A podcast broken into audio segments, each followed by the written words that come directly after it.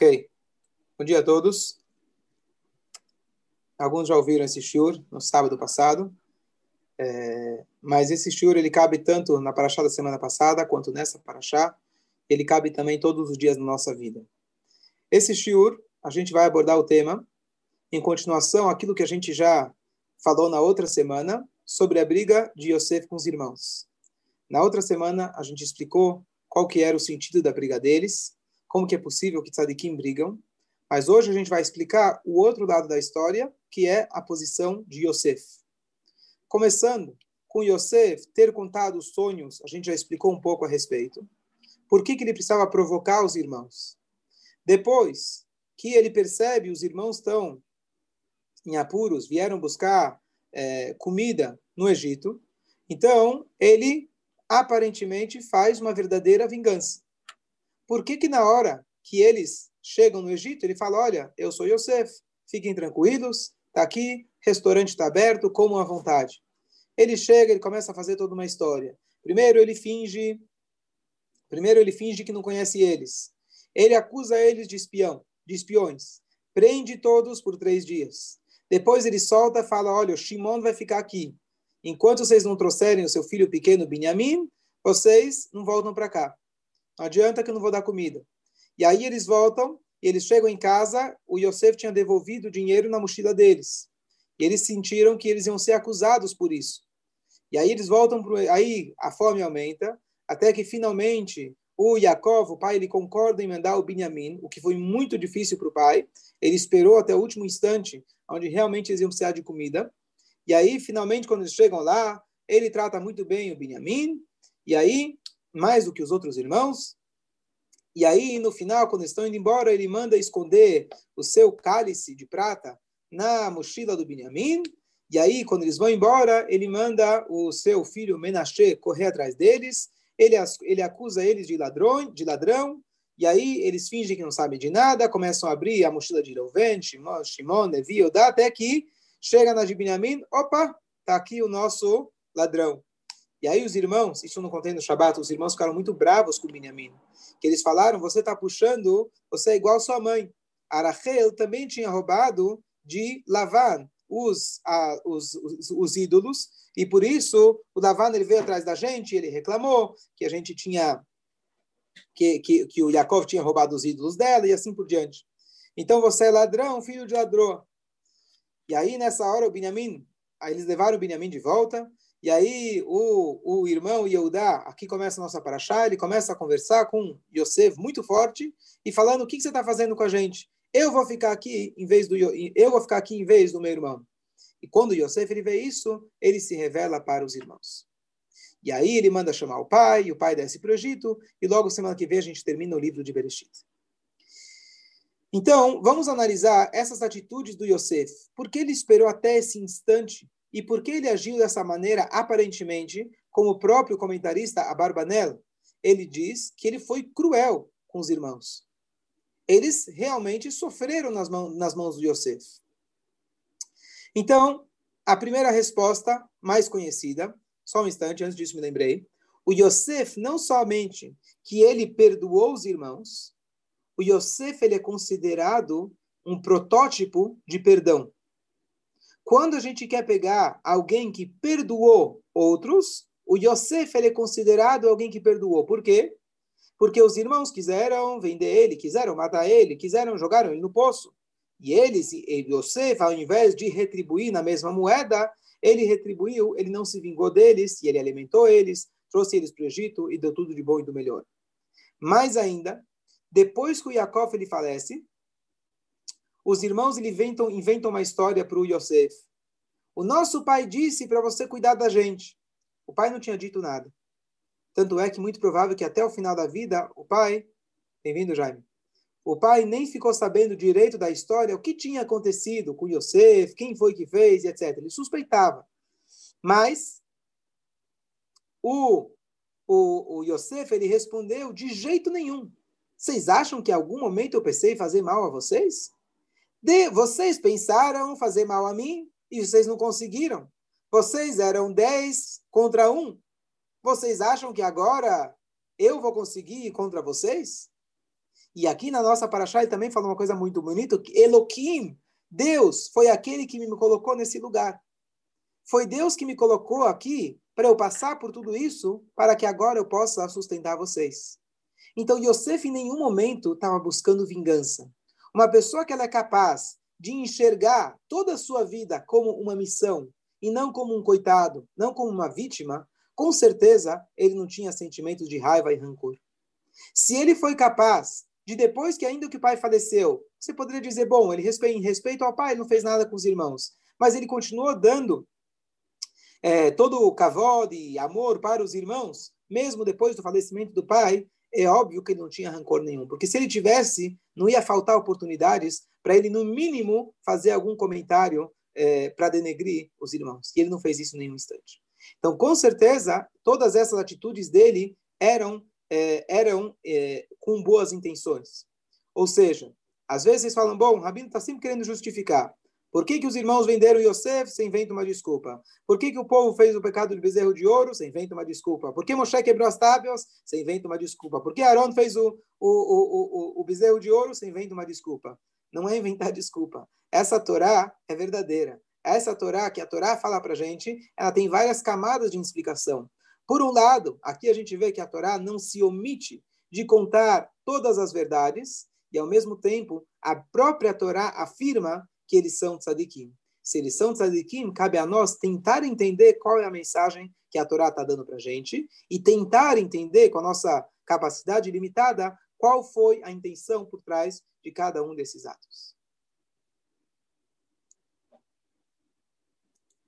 Diz para a gente o Midrash, o Yosef, ele fez três decretos quando ele se tornou vice-rei do Egito e quando começou a fome. Qualquer um que viesse comprar comida no Egito, que era o único lugar que tinha comida na época, ele tinha que vir apenas com um burro. Mala de 23 quilos. Uma única mala. Nem pagando mais, você não conseguia levar o segundo, o segundo, é, a segunda mala. Bom, segunda coisa, segunda coisa, você deve vir comprar sozinho. Você não pode mandar um escravo.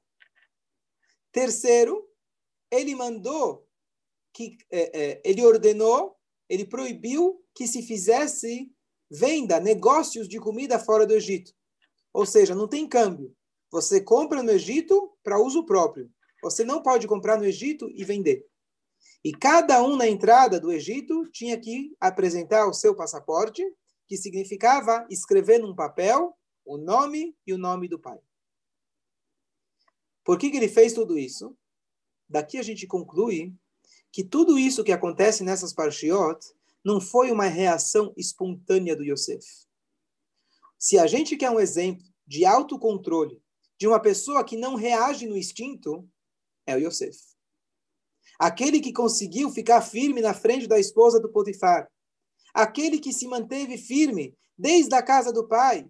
E quando ele estava na prisão, e o rei fala, vem, ou vem chamar ele, fala, olha, vem interpretar o sonho do rei. E ele fala para o rei, não sou eu, é Deus. Ao invés dele pular na oportunidade e falar, claro que eu sei interpretar, me salva desse buraco que eu faço qualquer coisa. Não, ele se manteve com a humildade, igual ele estava na casa do pai, igual quando ele estava preso, igual quando ele estava é, igual quando ele estava é, é, escravo, e assim ele se manteve quando ele se tornou rei do Egito. Então, era uma pessoa extremamente controlada. Uma pessoa extremamente equilibrada. Então, é claro que ele não chegou e agiu de forma espontânea com os irmãos. Tudo isso fazia parte de um plano que muito provável que ele já estava planejando muitos anos antes. Demorou 22 anos, mas chegou o momento que ele sabia que alguma hora os irmãos iriam vir até ele. E por isso, então, ele fez esses decretos. No momento que ele proibiu que a pessoa levasse mais comida, mais do que um burro. Ele proibiu que fossem escravos, ele proibiu a negociação. Ele garantiu, na verdade, que em algum momento os próprios irmãos descessem até o Egito. Porque se você pode mandar um mensageiro, se você pode, um irmão, de repente, levar dez burros, então ele não ia conseguir com que todos eles viessem até ele. E quando ele, então, colocou o filho dele, Menashe, que fosse o chefe da Polícia Federal, o chefe da alfândega, e ele era que encarregado de ver os passaportes de todas as dez portas ou mais que tinham no Egito. Então, quando apareceu Reuven ben Yaakov, lá no papel escrito Shimon ben Yaakov, Levi ben Yaakov, ah, chegou o grande momento. Ele saiu correndo, avisou o pai, chegaram. E aí ele manda chamar os irmãos dele. Então, aqui é o primeiro ponto para esclarecer que o Yosef ele já tinha planejado. Agora, qual é o plano dele? Se vingar? Pegar os seus irmãos e assustar eles, dizer que eles são espiões? Colocar eles na prisão? Agora ainda fazer isso às custas do seu próprio pai. O Yaakov vindo, ele, coitado, quando os filhos chegaram em casa, o Shimon estava preso.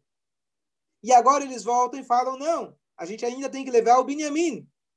Coitado do pai. Podia ter um infarto, já chega. O Shimon não está, o Yosef sumiu. Ele dá uma dica lá, vocês pegaram ele, dá para ver que alguma coisa ele suspeitava. E ainda no final, quando quase, na verdade, eles estavam voltando para o Egito, e ele vai lá e prende o Benjamin. O que, que tem a ver o Benjamin com essa história? O Benjamin foi o único que não estava na venda. Ele, coitado, foi acusado de, acusado de roubo. Ainda ele sofreu dos irmãos que começaram a falar que você é filho da sua mãe, que ela também roubou. Então, qual que era o planejamento dele? Então, vem aqui a primeira explicação. Essa explicação é do Nachmanides. E ela é difícil da gente entender. Mas eu vou trazer ela, o que, que ele diz. Ele diz que o Yosef, vamos lembrar, lá atrás ele tinha tido dois sonhos.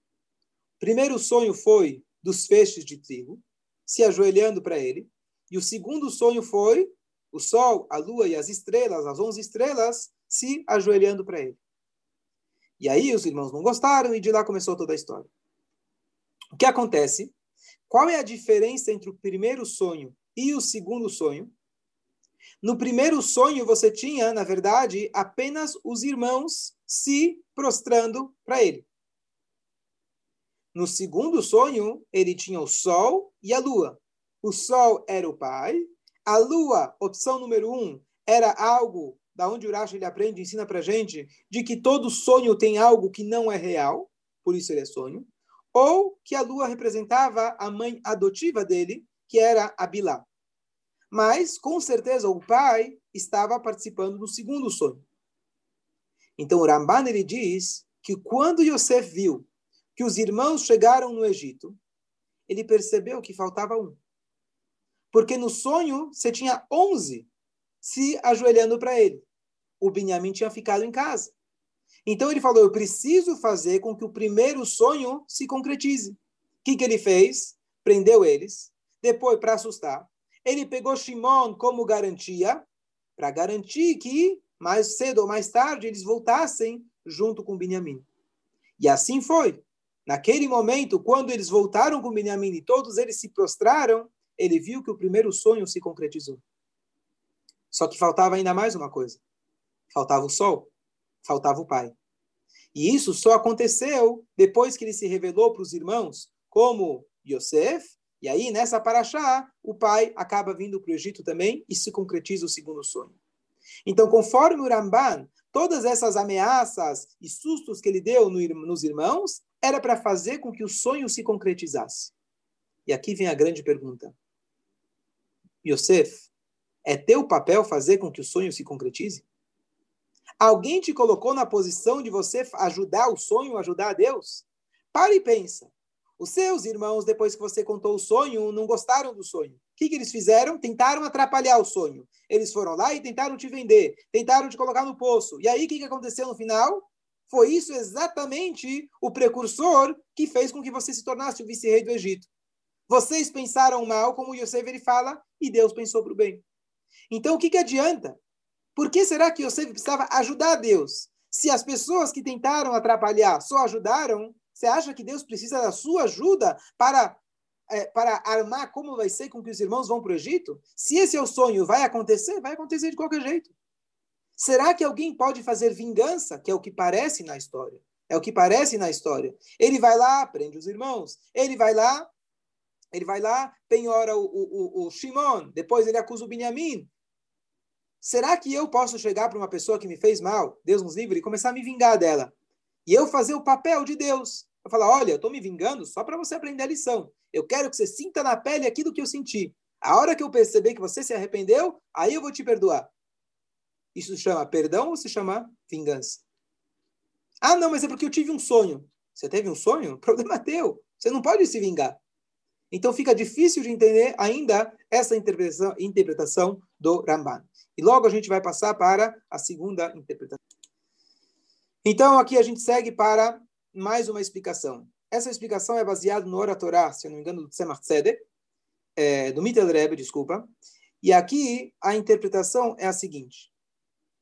O Yosef Vamos fazer voltar mais uma pergunta que o Mordecai fez é importante. Por que, que o Yosef não contou todos esses anos, mandou um WhatsApp para o pai, mandou uma carta para o pai, papai, estou vivo. Agora que eu já saí da prisão, agora que eu não sou escravo, eu posso ter a liberdade de contar onde eu estou. Então, a resposta clássica para essa pergunta que eu acabei de fazer é que os irmãos fizeram um pacto, inclusive com Deus, e Deus não queria que o Yaakov soubesse. Tanto é que o pai do Yaakov, ele sabia, o Yitzhak sabia de tudo isso e ele não contou, porque esse era o plano divino. Então, Yosef não atrapalhou o plano divino. Mas, além disso, mas além disso, o Yosef, por que que Deus, vamos parar, parar e pensar no seguinte, Deus queria fazer com que Yosef ele fosse o rei sobre os irmãos. Tá bom, faz. Por que Deus precisava dessa visão profética dos sonhos para Yosef? Só para causar problemas? Por que Deus precisou fazer o sonho dos feixes de trigo, o sonho das estrelas? Deus, você quer fazer com que ele seja rei? Seja rei. Dá um jeito, faz a história para que ele seja rei. Por que você precisava anunciar isso de antemão? Qual é a vantagem disso? Então, Yosef ele fez o seguinte cálculo. Nenhuma profecia é à toa. Como a gente estava falando ontem sobre profecia. A profecia, quando o profeta ele chega e diz, ele tem um propósito. Ele quer ou se provar, comprovar como profeta, ou ele quer trazer esperança, ou ele quer admoestar. Então ele tem um propósito. Qual é o propósito dessa profecia? Então Yosef, na verdade, ele sabia que havia um problema entre ele e os irmãos. O pai tinha dado para ele aquela túnica. O pai gostava mais da mãe dele. Naturalmente, o pai gostava mais dele. E os irmãos sentiam isso. Então, inclusive, a gente explicou na outra paraxá que quando ele foi lá e contou o sonho para os irmãos, ele pensou que essa seria uma forma de amenizar a situação, porque a gente só conta sonhos para pessoas próximas e o sonho vai atrás da interpretação, e a interpretação que o Yosef imaginava é que talvez ele seria mais próspero, ele seria mais inteligente. Eles foram quem interpretaram que ele seria o rei, que a gente vai se ajoelhar e etc. Então o Yosef ele tentou amenizar. Bom, não conseguiu amenizar. Então, se o sonho não foi para amenizar, só acabou piorando, qual foi o propósito do sonho? Então Yosef ele fez o seguinte cálculo, e isso ficou na cabeça dele ao longo de todos esses 22 anos. Nós somos a continuidade de Abraham, Isaac e Yaakov. O povo judeu, como as mães já sabiam, ele vai se estabelecer a partir das 12 tribos de Israel. Essas 12 tribos vão ser representadas nas pedras do Cohen Gadol, que ele vai ter 12 tribos. Será que a gente pode começar um povo com briga? Com inveja, com ódio, com ciúmes entre os irmãos? Eu acho, pensou Yosef, de que esse sonho Deus me colocou na posição superior para que eu mesmo possa resolver esse problema. Ou seja, não é como a gente falou antes na resposta, já que eu sonhei, então eu preciso ajudar o sonho a se concretizar. Deus não precisa de ajuda. Não é já que eu sonhei. Deus me fez sonhar. Eu entendo isso porque ele me colocou numa posição que eu sou a pessoa não que tem que concretizar o sonho, mas que tem que resolver esse conflito familiar. E a partir daí, a gente pode continuar o povo de Israel. E o que, que ele fez então? O plano dele foi minuciosamente preparado. Primeira coisa, qual era a primeira coisa que eles tinham que consertar? Quando a gente fala em fazer chuva, a pessoa, a primeira coisa, a gente vê isso várias vezes na história, a primeira coisa é a pessoa saber assumir o seu erro. Deus fala para Adão Marichon, você comeu da fruta? Foi minha esposa. Pergunta para o Caim, você matou teu irmão? Eu não cuido do meu irmão. Ninguém na história até então, até a história de Eudá, quando ele confessou, vou falar mais disso no Shabat, confessou que ele teve, é, que ele estava errado com o relacionamento com Tamar. Até então, na história, nunca ninguém tinha confessado o seu erro. Daqui a gente conclui que confessar não é uma coisa tão simples. Falar eu errei, duas palavras, é muito difícil. Então, a primeira coisa que o Yosef precisava ensinar os irmãos era assumir o erro. Qual era o erro deles? Ele acusou eles de espiões. O que, que tem a ver acusar de espiões? Olha que interessante. O que é um espião? O espião é aquele que finge ser teu amigo, mas ele vai te dar uma facada nas costas. Esse é o espião. Ele está te fingindo de amigo e você está passando a informação para o inimigo, esse espião. Tanto é que eles falam, Yosef, ele fala, vocês vieram para matar a gente. Ele falou, como você sabe? Ele falou, não, a gente não veio matar, a gente veio pegar comida. Eles falou, vocês estão procurando seu, seu irmão, não é verdade? Ele falou, sim. E se eu, se eu achar o teu irmão, Yosef falou, e eu não quiser dar eles para você, para vocês, o que, que vocês vão fazer? Aí eles falaram, aí é, a gente, a gente vai levar na porrada. Ou a gente vai morrer, ou a gente vai matar. Falou, tá vendo? Eu falei que vocês são espiões. Eles não tinham o que responder. Vai para a prisão, três dias. O que Yosef quis ensinar com, com isso? O Yosef ele quis ensinar o seguinte: até agora, vou falar numa linguagem um pouco é, vulgar, digamos assim, quando a gente está tratando de verdadeiros tzadikim, mas só para a gente ilustrar um pouco. Vocês até agora se achavam os valentões, o inteligente, o esperto que sempre se dá bem. Chegou à cidade lá de Shem, ele tinha, tinha sequestrado a tua irmã, não tem problema, a gente vai lá, engana todo mundo, fala que eles vão virar do nosso povo, fazem Brit Milá, Passa três dias, vocês vão lá e matam todo mundo. Vocês acham que é brincadeira? Vocês acham que com a força de vocês, vocês podem chegar e fazer o que vocês bem entendem, o que, o que vocês bem acham? Chegou, na verdade, o irmão de vocês, vocês não gostavam dele, tudo bem, a gente resolve, a gente bota ele no poço, a gente vende ele como escravo. Isso não funciona desse jeito. A vida não é assim. Vocês têm que ser pessoas honestas. Você não pode enganar, como eles fizeram em Shem. Você não pode enganar o seu pai e vender teu irmão e dar um jeitinho, pegar um animal e matar. Primeira coisa, vocês em matem, vocês têm que ser pessoas honestas. Então vai para a prisão. A partir do momento que eles foram para a prisão três dias, eles começou a acender uma luzinha na cabeça deles. Opa, será que a gente errou? E aí o Yodá, o Shimon, eles começam a pensar, poxa, será que eu não fiz errado a maneira que eu agi com Yosef? Talvez eles pensaram também aquilo que a gente fez lá atrás em Shem. Será que a gente não está vivendo uma vida de espiões? E aí a história continua. Inclusive, quem foi que o Yosef prendeu foi o Shimon, que era o parceiro do Levi quando eles destruíram Shem. Então, e eles também foram muito ativos na venda de Yosef. E agora o que acontece? A segunda coisa agora que ele faz, ele manda, então eles vão para casa. Eles voltam e agora o que que ele, é, então, primeira coisa, prendeu eles por três dias. Isso era para eles começarem a fazer chuva. Ele prendeu o Shimon porque o Shimon também precisava dessa lição de moral especialmente. E agora eles na terceira vez eles voltam com Binyamin. E aí ele pega Binyamin e ele acusa ele de ladrão. E o Binyamin, que era aquele que o pai tanto gostava, que seria a melhor. Sim, muito bom. Vai Yomer Shimon foi quem jogou ele no poço. Boa, obrigado. Bem lembrado, Bruno. Então, eu falei que eles foram ativos, mas justamente, Shimon jogou ele no poço. Então, o que acontece? Ele precisava repetir a história para que eles pudessem fazer uma chuva verdadeira. Chuva verdadeira, a primeira coisa é você assumir o erro. Mas às vezes pode falar, eu errei, achamos, pagado, e amanhã eu vou errar de novo. Eu assumo, eu erro e continuo errando. Tem gente que é capaz de ter honestidade. Eu erro, eu mato mesmo. Rouba, mas faz. Quem lembra aqui no Brasil como funcionava? Tá certo? Ainda funciona? Não sei. Rouba, mas faz. Eu abro, tudo bem, eu roubo, mas eu faço. Não. Você precisa se arrepender. E além disso, o me ensina pra gente que a verdadeira chuva é quando você passa exatamente na mesma situação aonde lá atrás você errou e agora você acerta. A gente não pode se colocar em situações de risco, mas se, por exemplo, Se, o exemplo que o Rambam dá, uma pessoa era promíscua, uma pessoa tinha relações proibidas, e ele fazia isso na juventude. Se ele fizer chuva quando ele é velho, vale a chuva. Mas não é a mesma coisa de que se ele fizesse a chuva enquanto ainda ele fosse jovem e tivesse todo o vigor. Então, quando Hashem te coloca na mesma situação idêntica e dessa vez você muda de atitude, de atitude aí você realmente comprovou que a sua chuva foi profunda e verdadeira.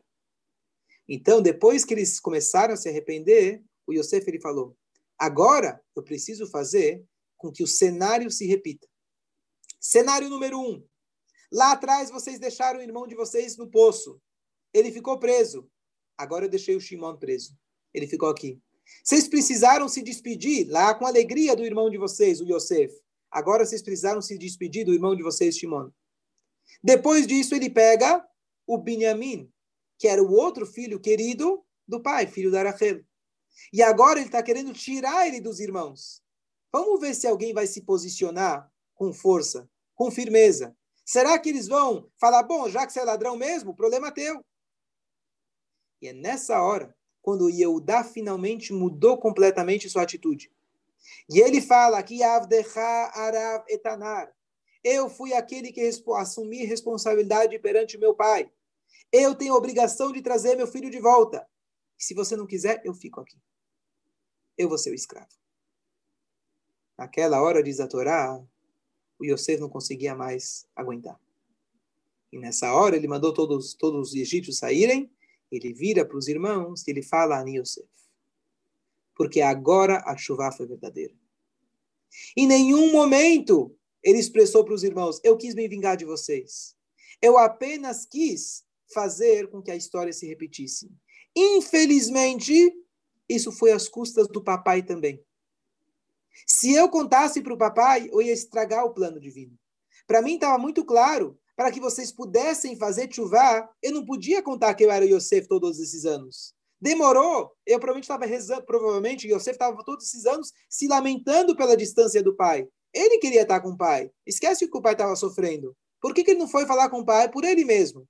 Então, com certeza, ele enxergou que aquele sonho lá atrás era o sinal divino que você tem que ser firme. Você tem que ser forte. Espera que vai chegar o momento que você vai conseguir colocar as peças as certinhas dentro desse quebra-cabeça tão confuso. E é nesse momento que ele fala para eles: corram para o meu pai. Eu não quero que ele sofra. Corra para o meu pai. 22 anos você deixa teu pai sofrendo, agora você de repente quer que eu saia correndo? É, qual a pressa? Por que você está com pressa do papai? Não, ele vai morrer. E esses 22 anos que ele não estava sofrendo, talvez ele não ia morrer?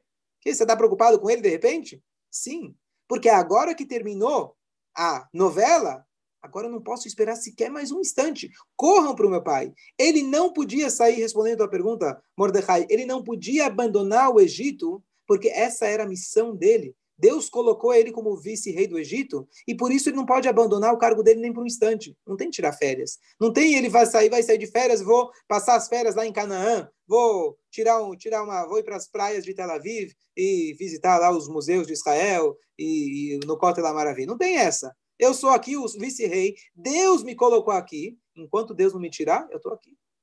Ele só saiu depois que ele morreu. Então, o Yosef ele entendeu que aqueles sonhos iniciais foi o, o, a profecia que Deus deu para ele, explicando para ele qual era a missão da vida dele. Não só se tornar o vice-rei do Egito, mostrar sua grandeza, mas ele, com isso, seria capaz de resolver o problema dos irmãos, fazer com que eles fizessem uma verdadeira. Concluímos daqui que nenhum de nós tem essa capacidade. Nenhum de nós pode, pode dizer, eu vou ser cruel com aquele que me fez mal para que ele faça chuva. Não. O Yosef, excepcionalmente, ele teve essa missão divina.